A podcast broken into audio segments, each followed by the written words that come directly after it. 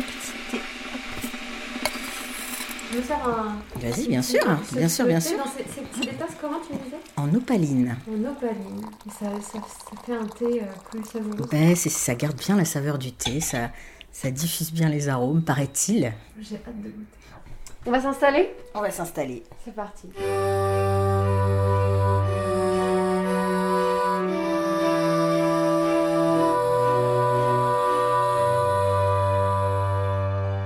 Un papa, une maman, épisode 2. Une fois que cette décision est prise, on fait comme tous les couples homo, hein, on utilise la pipette doliprane. Alors moi, naïvement et joyeusement, euh, euh, vu que je connaissais l'histoire de, de Yann avec les deux mamans, tout de suite je lui avais dit, bah voilà, en fait ça marche comme ça, c'est des pipettes doliprane, euh, on se voit au moment de l'ovulation. Donc euh, les premières fois, elles étaient assez légères. Je me souviens de la première fois, on était à Paris. Je faisais un, un stage, j'étais dans l'appartement d'une copine qui m'avait prêté son appartement et j'avais dit à Pascal, mais viens, viens dormir le soir chez moi et le lendemain matin, on fait notre première pipette. Donc c'était très drôle, on a des photos. euh, Et euh, voilà, donc Florent euh, euh, met euh, donc euh, la semence dans un petit pot et puis moi, il aspire dans la pipette, il me laisse ma pipette sur la table de nuit, il va faire un tour et moi je m'injecte cette pipette comme comme un ben voilà comme s'il y avait un rapport quoi en fait. Ce qui évite euh, de quand même euh, devoir avoir un rapport avec euh, deux personnes qui n'ont absolument aucun désir l'une pour l'autre c'est quand même c'est pas possible. Surtout que tu peux enfin en général quand tu t'y prends 46 ans ou 45 ans t'as très peu de chances que ça marche. Donc voilà donc on y va mollement au début on le fait euh, genre euh, oh test d'ovulation on y va Et puis après, bah forcément, ça ne marche pas. C'est comme comme un couple en fait, donc euh, ça devient un peu mécanique hein, parce que bah en fait, il faut le faire plusieurs fois puisque l'ovulation c'est c'est c'est une fenêtre. Voilà, donc c'était tous les jours pendant pendant 4 5 jours tous les mois. Et et puis c'est pas comme un couple normal, c'est-à-dire qu'il n'y a pas l'excitation.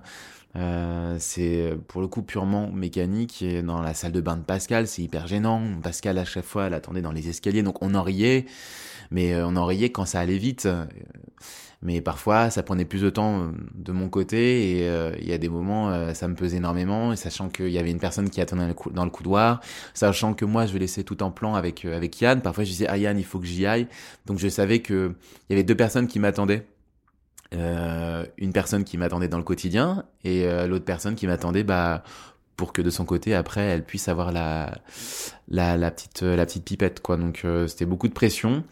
Et je me suis vraiment rendu compte de de cette difficulté en fait parfois de de le faire et que ça n'aboutisse à rien. Ça a duré des mois. Et euh, ouais c'est très dur d'avoir un enfant euh, d'être dans le processus d'avoir un enfant et de pas y arriver et d'être dans le processus mécanique quoi. C'est-à-dire euh, bah faire la chose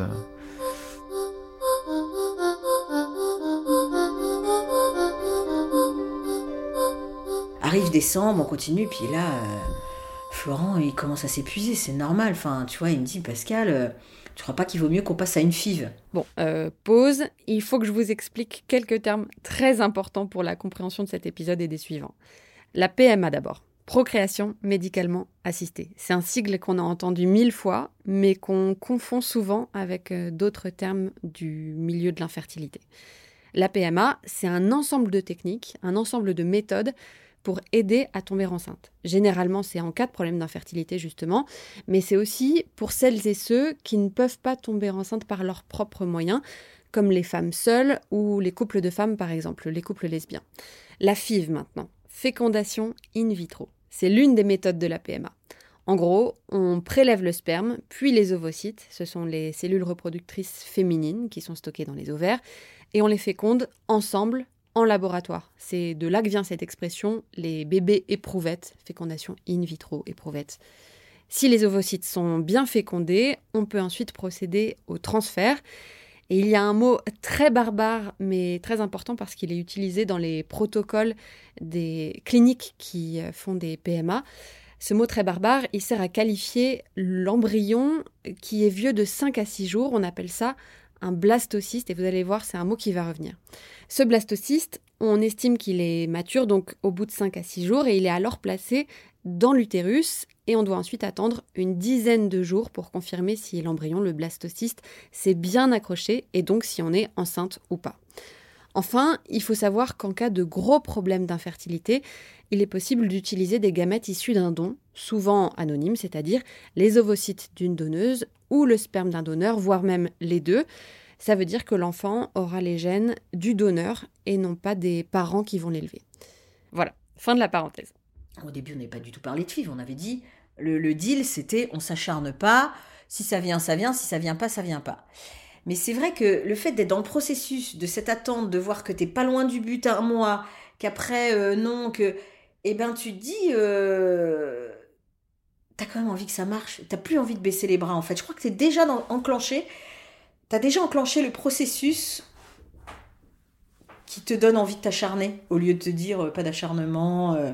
Je dis écoute, de toute façon la FIV, il va falloir préparer tout ça donc tu peux pas être pris en charge en France. Donc déjà, tu as un projet qui est quand même relativement atypique. Ok, euh, deuxième pause, un peu de contexte. Pascal et Florent, ils commencent à réfléchir à la PMA en décembre 2018, sauf qu'à ce stade, en France, c'est impossible. Parce qu'en 2018, seuls les couples hétérosexuels peuvent recourir à la PMA, avec une limite d'âge de 43 ans pour les femmes. Je trouve que c'est assez culpabilisant parce qu'en France, euh, on te dit ah non non non non non, nous après 43 ans on prend pas en charge, ah non non non non non. Euh. Donc vraiment à chaque fois tu te prends un mur à chaque fois ou que tu te renseignes, tu dis non mais je voudrais au moins ah non non non euh, comme on n'est pas dans un processus de FIV, on va pas forcément vous faire toutes ces analyses là. Bon c'est quand même tu te manges pas mal de de portes fermées quoi.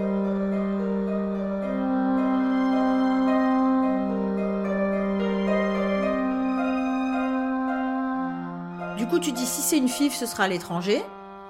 Donc il y a l'Espagne et l'Espagne surtout. Donc j'ai vu que il, proposait des rendez-vous individuels, d'une demi-heure, mais quand même, où tu arrives avec tout ton dossier en cours, euh, où que tu en sois. moi j'avais déjà toutes mes batteries d'analyse et où tu parles avec eux de, des chances que, de ce qu'ils pourraient te proposer. Donc là, moi, quand j'arrive, le mec il me dit bon votre âge, machin, don d'ovocytes et tout ça. J'ai dit oulala, alors attendez, c'est pas euh, lui ne parle pas français, c'est sa, sa correspondante française qui traduit. Je dis attendez, j'en suis pas du tout là moi. Quelle chance j'ai avec mes ovocytes, avec ce que je vous apporte comme un résultat d'analyse, euh, d'échographie et tout ça. Et il me dit moi je dirais 5% de chance. Euh, il me montre la courbe. À 20 ans, tu as tant de chance. Voilà, quand tu arrives à 43, tu en as tant. Après, ça chute complètement. Et après 45, euh, c'est le gouffre. Donc là, tu dis OK. Et ensuite, il te dit, mais réfléchissez quand même. Et puis ensuite, il dit, sinon, après, il y a le don d'ovocytes. Et là, il te montre une, une courbe complètement linéaire, mais, mais à l'horizontale. Avec, euh, à 20 ans, tu as, je sais pas, on va dire 70% de chance que ça marche, 75 et euh, à 50 ans, 75. Pareil, tu dis, ah d'accord, donc le, vrai problème, c'est quand même bien la qualité ovocytaire, quoi. Donc là, tu commences à prendre conscience de ça. Et c'est à partir de là où on a dit, bon, on va aller... Je crois qu'à partir de décembre, on était, euh, on était vraiment sur le projet de, de FIV. Et Pascal, bah, elle a 46 ans, ce qui limite considérablement les possibilités. Ils choisissent donc une clinique en Espagne, à Séville, c'est celle avec qui ils avaient eu un entretien quelques mois plus tôt. Parce qu'en Espagne, la PMA est possible jusqu'à 50 ans pour toutes les femmes, sans restriction liée à l'orientation sexuelle ou au projet de parentalité. Alors là, il te demande un paquet d'analyses pour programmer une FIV en juillet. Je te raconte pas. Il te demande des dizaines de pages d'examens de, et tout ça. Et chaque fois, ça, c'est une épreuve. C'est une épreuve parce que tu te dis, bah, si le cardiologue, il dit qu'il y a ça qui va pas, ils vont me dire non. S'il y a, euh, euh, je sais pas, euh, t'as pas l'utérus qu'il faut, ils vont dire, bah, vous pouvez pas porter un enfant, c'est non. Si t'as pas, donc chaque euh, examen, c'est vraiment, tu le vis comme, j'étais terrorisée chaque fois que j'arrivais à un examen. Et puis à chaque fois que j'avais les résultats, je me disais ah yes, ça c'est bon, ça c'est bon. Tu coches, tu vois. Tu mets des petits bâtons. tu dis ça c'est bon, ça c'est bon. Allez, on avance, on va y arriver, on va, on va peut-être y arriver. À avoir le droit de faire euh, cette fille. Et puis euh, donc tout se passe bien, tout va bien. Euh, ils nous disent ok, on peut programmer une FIV. Et puis entre temps, on réfléchit avec Florent. Et Florent un jour me dit Pascal, il, débarque à la maison, il me dit Pascal, j'ai réfléchi euh, au don d'ovocytes. Il me dit, tu vois, euh, euh, mes beaux-fils, je n'ai aucun lien de sang avec eux et je les aime comme si c'était mes propres enfants. Et il me dit, alors voilà, le, matériel génétique peu m'importe quoi, peu, peu importe. Du coup, moi, j'avais pas réfléchi à ça, donc j'ai dit, bah, laisse-moi un petit peu de temps. J'ai réfléchi et je me dis, moi aussi, qu'en fait, depuis le début, c'est pas quelque chose euh, auquel je tiens. J'ai pas euh, une confiance absolue en mes gènes, euh, j'ai pas ce désir qu'un enfant me ressemble un jour ou que, c'est vraiment un truc très mineur pour moi, tu vois je pense que les enfants, ils ressemblent aussi euh, à, l'univers dans lequel ils vivent et ils ressemblent forcément un peu à leurs parents de parce qu'ils absorbent. Donc voilà, moi sur le don d'ovocytes, c'est vraiment pas, mais vraiment plus j'y réfléchis, plus je me dis, c'est tellement accessoire pour moi. physiquement, je ressemble absolument pas à ma mère. Absolument pas. Si mon père tout craché, bon voilà, ça pourrait être une autre femme, je ressemblerais pas plus, quoi. Donc je lui dis ok, ok pour un don d'ovocytes, en effet c'est plus raisonnable pour tout.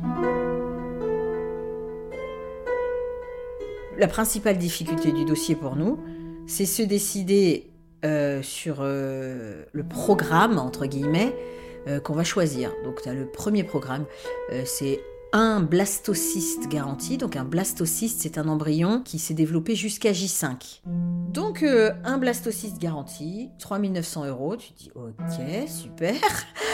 Deux blastocystes garantis, 6800 euros. Après, tu as un autre programme qui ressemble pas du tout aux autres, un embryon, euh, un blastocyste garanti, deux blastocystes garantis, quatre blastocystes garantis, six blastocystes garantis, grossesse garantie, il y a même ça. Au milieu de ça, tu as un autre programme qui s'appelle 8 ovocytes matures. Alors là, tu te dis, ok, c'est quoi la différence entre... Euh, comment tu peux comparer euh, tes chances d'avoir deux embryons avec 8 ovocytes de... Alors en réfléchissant, tu te dis que leurs donneuses sont très jeunes, sont quand même, euh, n'ont pas de soucis gynéco. ben, avec 8 ovocytes, on en aura peut-être 3-4. Tu les rappelles, tu leur dis non mais attendez, si on vous donne 7000 euros et qu'il y en a zéro, ah bah c'est le risque, ils te disent c'est le risque. Je dis, on peut en avoir qu'un quoi. Et je dis non mais s'il y en a zéro, on peut pas euh, avoir fait banqueroute et ne pas pouvoir euh, transférer un embryon quoi, c'est pas possible. Et alors ils disent non mais dans ces cas-là, euh, bon on voit, on vous laisse pas non plus sans rien.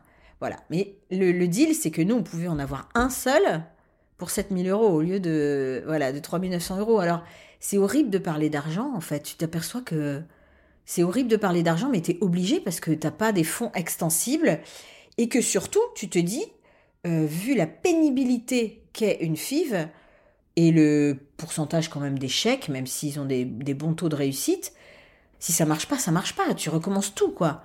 Ça, c'est très angoissant, en fait. cette décision à prendre, elle est très angoissante on se demandait toujours si on faisait le bon choix en fait. On se disait, t'imagines si on en a zéro ou un, quoi. T'imagines, t'imagines. Et puis surtout, après, t'as plus d'argent, quoi. Tu fais comment? Nous, c'était dans notre budget maximal, quoi. T'as l'impression qu'avec cette décision, euh, tu peux mettre en cause le fait d'avoir un enfant un jour ou pas.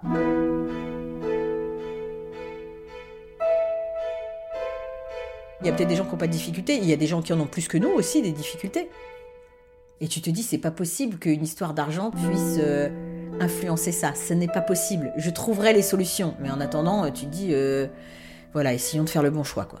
On a pris la décision de prendre en fait 8 euh, ovocytes et pas des blastocystes. Donc on prenait des risques parce que on n'était pas sûr d'avoir de, de blastocystes à J plus 5 mais on était un peu à court au niveau financier. On s'est dit bon, on y va, il n'y a pas de raison. Je suis pas tout jeune, enfin j'ai pas 20 ans, mais j'ai pas non plus 50 ans. En plus, on fait une IMSI, donc on va choisir euh, les spermatozoïdes, on va dire euh, forts. Donc il n'y a, pas de raison que mes spermatozoïdes euh, ne puissent pas féconder les, les 8 ovocytes. J'étais aussi dans, un, dans une séparation, donc financièrement c'était extrêmement difficile. J'avais contracté un prêt aussi euh, pour acheter du matériel audiovisuel, ce qui fait que à court terme, j'avais d'autres projets qui étaient euh, tout aussi importants, à savoir euh, me réparer de ma séparation en faisant attention à, mon ex-compagnon aussi. Donc ça prenait beaucoup de temps et, et d'énergie. Plus bah racheter tout mon mobilier, voilà. Donc c'était aussi, il fallait que, que financièrement je puisse gérer de ce côté. Et puis aussi rembourser mon prêt parce que je savais que, enfin, il y a des années plus ou moins euh, compliquées. Euh, il neige. Oh, il neige. Hmm. Hmm. C'est beau, j'adore la neige. Bah, et ça, pour le coup, c'est l'enfance. C'est chouette, quand je, quand je regarde la neige, là, je me dis, tiens, la prochaine fois, mon enfant, il, il verra la neige en décembre, janvier prochain. C'est marrant. Ouais, je, euh, il y a beaucoup de choses où je me dis euh, en ce moment, euh, tiens, euh, la prochaine fois que je verrai ça, sera avec mon enfant. Les dernières choses qu'on fait, en fait, avant un, gros événement, notamment là, pour le coup, la naissance, je me dis, tiens, c'est la dernière fois que je fais ça tout seul. Et qu'est-ce que je disais? Sinon, oui, par rapport oui, à l'aspect financier, ouais, c'était compliqué. Et en fait, avec mon père, il m'a dit, écoute, moi, je te donne l'argent. Et donc, moi, ça m'a vraiment délesté, en fait. Donc, ce premier protocole a été payé par mon père. Le père de Florent finance donc la part de son fils et Pascal le reste. Ils ont donc décidé de se répartir le coût de la FIV en fonction de leurs revenus, soit à l'époque un tiers pour Florent contre deux tiers pour Pascal. Mais au-delà de l'aspect financier, le choix même de ce protocole est un moment très difficile pour elle. Le déséquilibre que moi je ressens, c'est que Florent, il est jeune, il a un bon spermogramme. Moi, je suis vieille, j'ai euh, des ovocytes euh, qu'on peut pas. Enfin, c'est un peu à cause de moi, entre guillemets, qu'on est obligé de faire tout ça, quoi. Donc là, oui, forcément, je sens un déséquilibre et je me dis, euh, mais Florent, si ça marche pas, lui, il, aura un enfant. Moi, je pas forcément. Et en plus, j'aurai pas un enfant avec Florent. Tu vois, mon projet de départ. Pour moi, c'est extrêmement difficile. Et pour lui, je crois qu'il ressent vachement la pression, euh, la pression que je dois mettre indirectement sur tout ça. Enfin, forcément sur lui, peut-être. Je sais pas. Il doit sentir que faut pas qu'il me lâche, faut pas que. Je sais pas. Là, c'est les limites du fait qu'on n'est pas en couple. On n'est pas un couple amoureux. Donc, euh, c'est avec moi qui fait un enfant, mais ça pourrait très bien être avec quelqu'un d'autre aussi. Tu vois, à un moment donné, tu dis euh, qu'est-ce qui fait qu'aujourd'hui, c'est avec moi qui fait un enfant? Moi, je lui ai proposé, évidemment, mais. Tu dises bon bah là ça n'a pas marché, euh, je vais interchanger et ça c'est un truc horrible à vivre. C'est un truc c'est oh, ça te submerge la tête du matin au soir quoi. Et donc, ça m'a posé question aussi. En effet, peut-être qu'une autre fille, une autre copine, un an après ou deux mois après, m'aurait proposé, j'aurais dit oui aussi. Mais comme c'est Pascal qui m'a demandé en premier, bien sûr que bah voilà, je dis oui, je suis à fond avec Pascal. Mais je savais qu'il fallait que je la rassure quelque part. Je lui ai proposé de faire l'agrément à l'adoption pour qu'elle se rende compte parce que on avait parlé, je lui avais dit tu sais t'es pas juste un utérus, faut pas que tu parce qu'à un moment elle, elle- se disait bah voilà que ce soit moi ou quelqu'un d'autre. Donc si tu veux pour te prouver qu'en fait ce projet de parentalité euh, mm, est mes chers et euh, ce projet de parentalité avec toi, je, je, je veux bien faire les démarches de, de l'agrément de l'adoption pour te prouver qu'en fait même si on n'y arrive pas euh, biologiquement, peut-être qu'on peut le faire euh, autrement. Et ça l'a rassuré en fait. Donc on prépare tout ça, Euh, arrive le moment pas le plus désagréable où il faut fournir des photos de, moi pour trouver une donneuse qui me ressemble au maximum. Donc évidemment, en, en premier lieu, c'est le groupe sanguin qui est très important. Il faut que tu aies le même groupe sanguin. Et celle qui me ressemble le plus. Donc là, comme on avait prévu la FIF début août, j'appelle la clinique et je dis Ouais, non, mais enfin, peut-être que début août, euh, vous avez vos donneuses, elles sont toutes en vacances. Là, elle rigole et elle me dit Euh, Non, elles ne partent pas toutes en vacances. Et euh, ensuite, elle me dit Vous savez, votre phénotype, en Andalousie, on en a plein en fait. Eh ben, je suis pas grande, je mesure 1m61. Et Je suis, j'ai le visage assez, assez triangulaire, des yeux marron foncé euh, et des cheveux bouclés, enfin oui, bouclés, ondulés, euh, plutôt châtain foncé. Et un bon gros nez. Oh. Pas tant que ça. Et donc, euh, voilà, il faut donc trouver une donneuse qui me ressemble. Et, à la clinique, elle me dit, vous inquiétez pas, on en a à peu près une centaine qui pourraient avoir votre phénotype, c'est-à-dire yeux marrons, machin, etc. Après, elle me dit, pour qu'on se rapproche au plus près de vous, euh, vous inquiétez pas, il y en a peut-être 10 qui seront pas là au mois d'août, mais euh, on trouvera quelqu'un qui, voilà, qui vous ressemble. Et puis encore une fois, même si c'était quelqu'un qui me ressemblait pas, ça me dérangeait pas, mais je me disais juste, euh, voilà, il faut pas que ce soit un frein pour eux. euh. Et euh, tu veux que tout soit parfait dans ces cas-là. Moi, je voulais que tout soit parfait pour n'avoir aucune. Tu vois, si c'était une histoire de date, ben, on aurait changé la date, tu vois.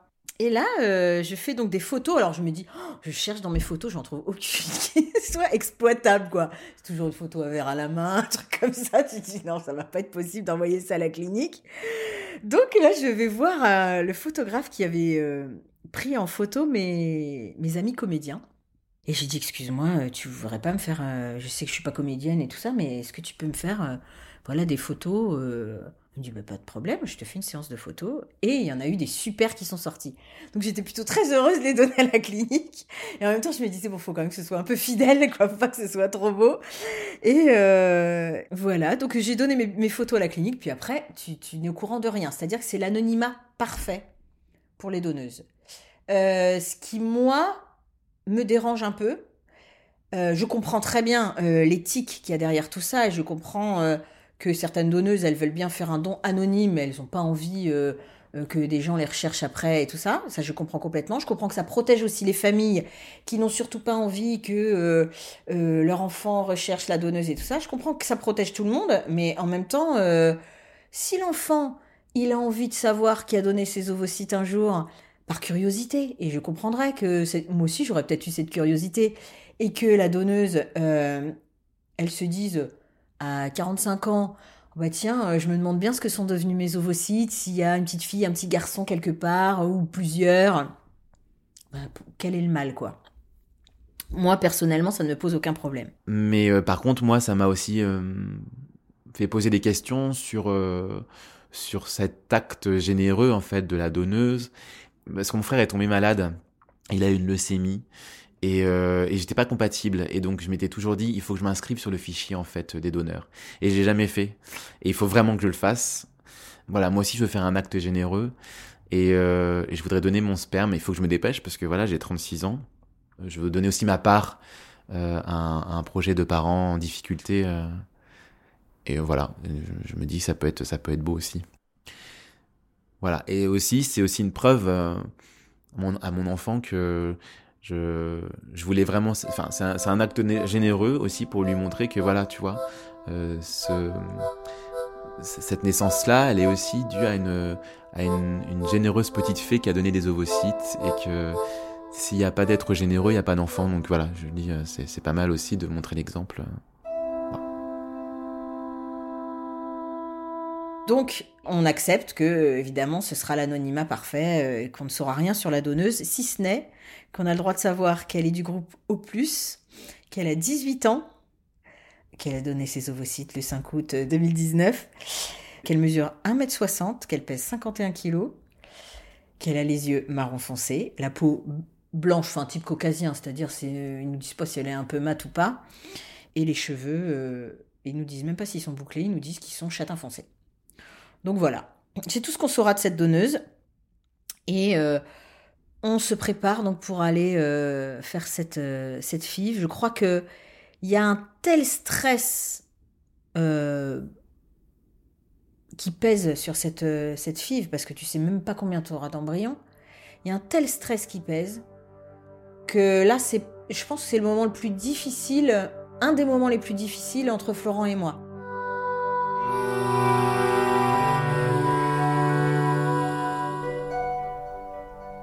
Un papa, une maman est un podcast original de Sixtine Bliss. La musique est composée par Ludwig Broch et l'illustration est de Pauline Ramos.